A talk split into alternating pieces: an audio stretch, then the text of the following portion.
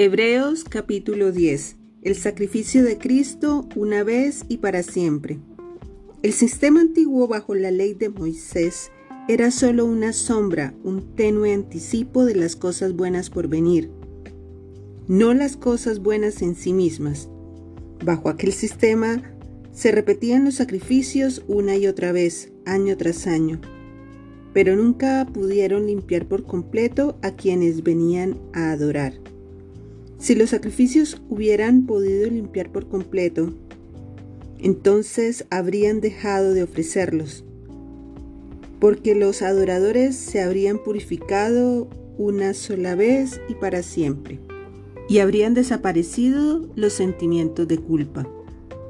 Pero en realidad, esos sacrificios les recordaban sus pecados año tras año, pues no es posible que la sangre de los toros y las cabras quite los pecados. Por eso, cuando Cristo vino al mundo, le dijo a Dios, Tú no quisiste sacrificios de animales ni ofrendas por el pecado, pero me has dado un cuerpo para ofrecer. No te agradaron las ofrendas quemadas ni otras ofrendas por el pecado. Luego dije, aquí estoy, oh Dios, he venido a hacer tu voluntad como está escrito acerca de mí en las escrituras. Primero, Cristo dijo, no quisiste sacrificios de animales ni ofrendas por el pecado, ni ofrendas quemadas ni otras ofrendas por el pecado. Todas esas ofrendas tampoco te agradaron, aun cuando la ley de Moisés las exige. Luego dijo, aquí estoy, he venido a hacer tu voluntad. Él anula el primer pacto para que el segundo entre en vigencia, pues la voluntad de Dios fue que el sacrificio del cuerpo de Jesucristo nos hiciera santos una vez y para siempre.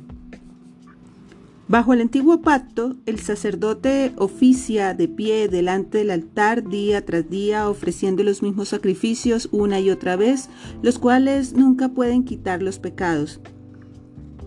Pero nuestro sumo sacerdote se ofreció a sí mismo, a Dios, como un solo sacrificio por los pecados, válido para siempre. Luego se sentó en el lugar de honor a la derecha de Dios. Allí espera hasta que sus enemigos sean humillados y puestos por debajo de sus pies. Pues mediante esa única ofrenda, Él perfeccionó para siempre a los que está haciendo santos. Y el Espíritu Santo también da testimonio de que es verdad, pues dice, Este es el nuevo pacto que haré con mi pueblo en aquel día, dice el Señor. Pondré mis leyes en su corazón y las escribiré en su mente, pues dice, Nunca más me acordaré de sus pecados y sus transgresiones. Y cuando los pecados han sido perdonados, ya no hace falta ofrecer más sacrificios un llamado a permanecer firmes. Así que, amados hermanos, podemos entrar con valentía en el lugar santísimo del cielo por causa de la sangre de Jesús. Por su muerte, Jesús abrió un nuevo camino, un camino que da vida a través de la cortina al lugar santísimo. Ya que tenemos un gran sumo sacerdote que gobierna la casa de Dios, entremos directamente a la presencia de Dios con corazón sincero y con plena confianza en Él. Pues nuestra conciencia culpable ha sido rociada con la sangre de Cristo a fin de purificarnos y nuestro cuerpo ha sido lavado con agua pura. Mantengámonos firmes sin titubear en la esperanza que afirmamos porque se puede confiar en que Dios cumplirá su promesa. Pensemos en maneras de motivarnos unos a otros a realizar actos de amor y buenas acciones. Y no dejemos de congregarnos como lo hacen algunos, sino animémonos unos a otros, sobre todo ahora que el día de su regreso se acerca. Queridos amigos, si seguimos pecando a propósito después de haber recibido el conocimiento de la verdad, ya no queda ningún sacrificio que cubra esos pecados. Solo queda la terrible expectativa del juicio de Dios y el fuego violento que consumirá a sus enemigos. pues todo el que rehusaba obedecer la ley de Moisés era ejecutado sin compasión por el testimonio de dos o tres testigos. Piensen pues cuánto mayor será el castigo para quienes han pisoteado al Hijo de Dios y han considerado la sangre del pacto, la cual nos hizo santos, como si fuera algo vulgar e inmundo, y han insultado y despreciado al Espíritu Santo que nos trae la misericordia de Dios, pues conocemos al que dijo, yo tomaré venganza, yo les pagaré lo que se merecen. También dijo, el Señor juzgará a su propio pueblo. Es algo aterrador caer en manos del Dios vivo.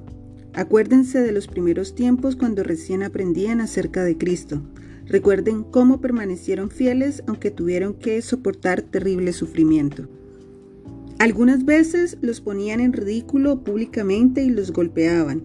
Otras veces ustedes ayudaban a los que pasaban por lo mismo. Sufrieron junto con los que fueron metidos en la cárcel y cuando a ustedes les quitaron todos sus bienes, lo aceptaron con alegría. Sabían que en el futuro les esperaban cosas mejores que durarán para siempre. Por lo tanto, no desechen la firme confianza que tienen en el Señor. Tengan presente la gran recompensa que les traerá Perseverar con paciencia es lo que necesitan ahora para seguir haciendo la voluntad de Dios. Entonces recibirán todo lo que Él ha prometido. Pues dentro de muy poco tiempo, aquel que viene vendrá sin demorarse. Mis justos vivirán por la fe, pero no me agradará aquel que se aparte de mí. Pero nosotros no somos de los que se apartan de Dios hacia su propia destrucción. Somos los fieles y nuestras almas serán salvas. you